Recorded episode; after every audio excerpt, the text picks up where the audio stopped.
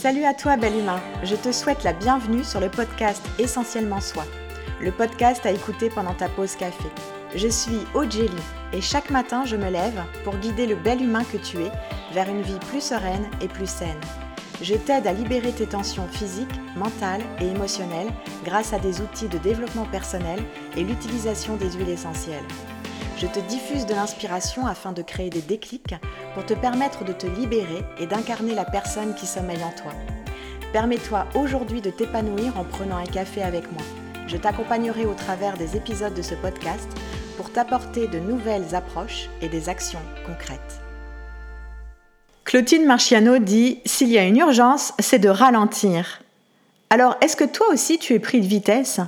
Est-ce que toi aussi tu te déconnectes peu à peu de l'instant présent? Est-ce que tu robotises tes actions et les multiplies sans réfléchir à ce que tu fais? Salut à toi, bel humain. Sers-toi un café et viens vivre l'instant présent avec moi sur cet épisode. Il y a quelque temps, je perdais mon énergie de plus en plus. Alors j'ai dû apprendre à vraiment repérer les signaux qui me disaient Ralentis, Aude. Pendant un temps, je les ai ignorés. Résultat, pic d'hypertension, malaise, Douleur au cervical avec des vertèbres qui se font la malle. Migraine. Inattention qui faisait que je me cognais partout. Oui, mes jambes étaient couvertes d'hématomes. Fatigue, angoisse, et je t'en passe. Oui, je suis sophrologue, mais je suis pas Wonder Woman. Mon corps souffrait. Et pour lui permettre d'aller mieux, je devais calmer mon esprit, ralentir. Ralentir. Ce mot m'était complètement inconnu il y a encore peu. Alors bien sûr, je continue d'être productive. Les personnes qui me connaissent se demandent si mon corps ne se divise pas. Je fais en sorte de ne pas être dans l'excès, mais cela m'arrive encore. Mais cette fois, je reconnais les signes. Ce qui m'aide au quotidien, c'est la méditation. Surtout depuis les événements qu'on a vécus, la situation sanitaire, les confinements, qui ont chamboulé notre quotidien et nos comportements.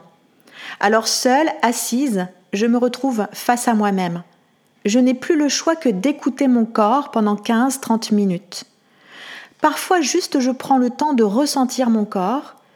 Parfois je pense à une situation de la journée qui a été compliquée, où j'ai réagi vivement, et j'observe mon ressenti. Parce que l'émotion passe par le corps. J'entre à ce moment-là en complicité avec mon corps pour me permettre de me poser quelques questions. Pourquoi j'ai agi comme ça?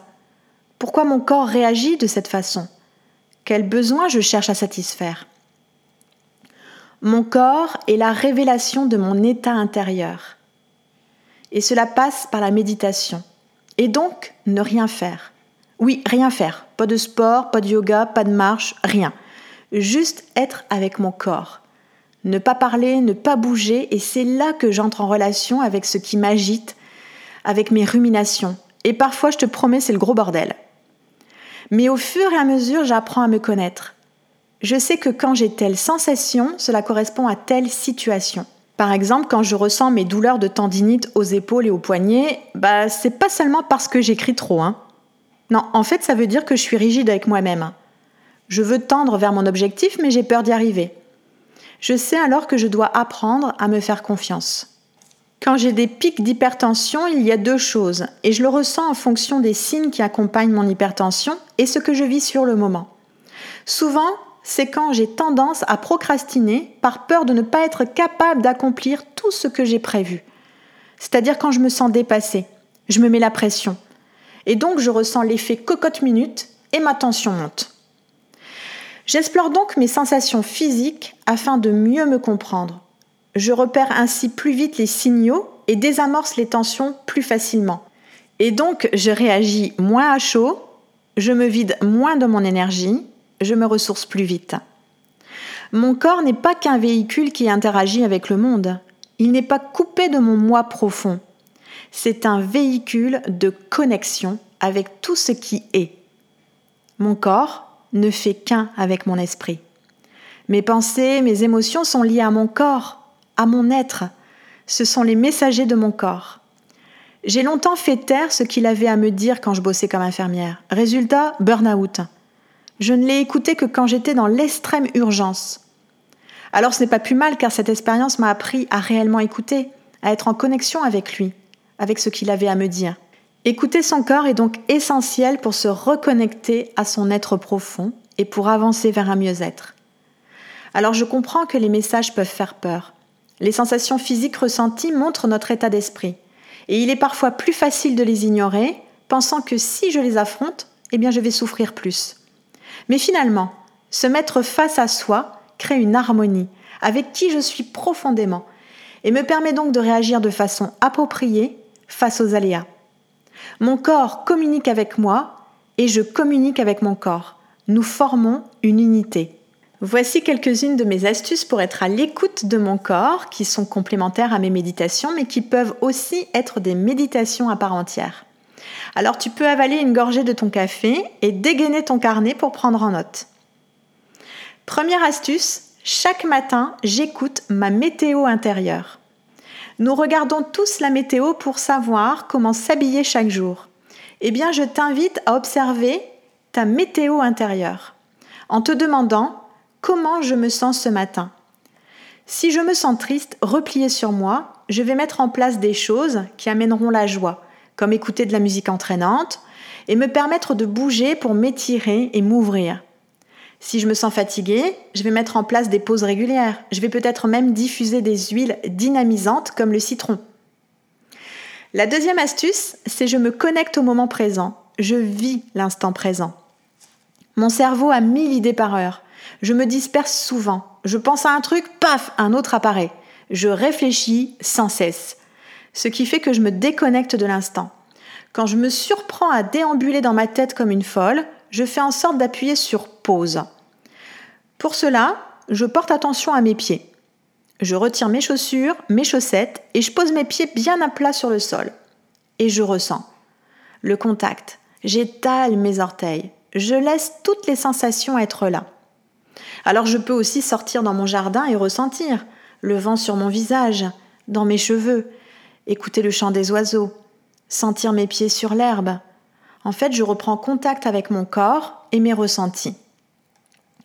La troisième astuce, c'est j'accueille mes émotions. Alors, je t'ai déjà parlé de la métaphore du facteur à deux reprises, alors je vais t'épargner ici. Mais les émotions font partie de nous. Elles ont une fonction, un message à nous délivrer. Alors je prends le temps de ressentir où je perçois l'émotion. Quelle sensation provoque-t-elle en moi? Qu'a-t-elle à me dire? Quatrième astuce, je m'étire. Une mauvaise posture entraîne des douleurs dans le dos et une mauvaise circulation de l'énergie. Alors je prends le temps de m'asseoir correctement sur ma chaise, le cucu bien au fond et les pieds bien à plat. Je prends d'abord le temps de respirer l'huile essentielle de citron, à même le flacon, pendant trois respirations profondes. Puis, j'inspire par le nez et je bloque la respiration. Au moment où je bloque la respiration, je m'étire les mains posées derrière la tête. Et puis je souffle par la bouche en reprenant ma position assise. Je prends ensuite le temps de percevoir mon corps et je recommence deux fois. Ainsi, je soulage mon dos et je permets à l'énergie de circuler librement. Cinquième astuce, je me connecte à ma respiration. La respiration abdominale permet d'être ici avec son corps et son esprit et de chasser toutes les contrariétés. Alors debout ou assise, je mets la main gauche sur la poitrine et la main droite sur le ventre. J'inspire doucement par le nez en comptant jusque 3 dans ma tête, en gonflant le ventre. Je sens ma main droite qui monte. Et puis j'expire par la bouche en comptant jusque 6 dans ma tête pour vider l'air et je sens ma main qui redescend. Ma main gauche permet de vérifier que ma poitrine ne bouge pas. Alors peu à peu, grâce à ces astuces, mais il en existe d'autres, hein, à chacun de trouver ses méthodes, je me permets de me reconnecter cœur, corps, esprit. Je suis à l'écoute et je ralentis. J'apprends à me connaître et de ce fait savoir ce que je veux vraiment. Voilà pour ce neuvième épisode qui parle finalement de liberté intérieure indispensable à ton épanouissement. Savoir qui tu es pour savoir ce vers quoi tu tends. Un proverbe chinois dit Prends soin de ton corps pour que ton âme ait envie de l'habiter. Alors si tu as aimé cet épisode, abonne-toi à ma chaîne. Si tu l'as trouvé utile, n'hésite pas à le partager et me laisser un commentaire sur ma chaîne. J'aurai vraiment le plaisir de te répondre. Je t'invite également à faire un tour sur mon site sophrologie-arras.fr et ma page Facebook Ogeli Sophrologue Aromatologue. À bientôt pour le prochain épisode.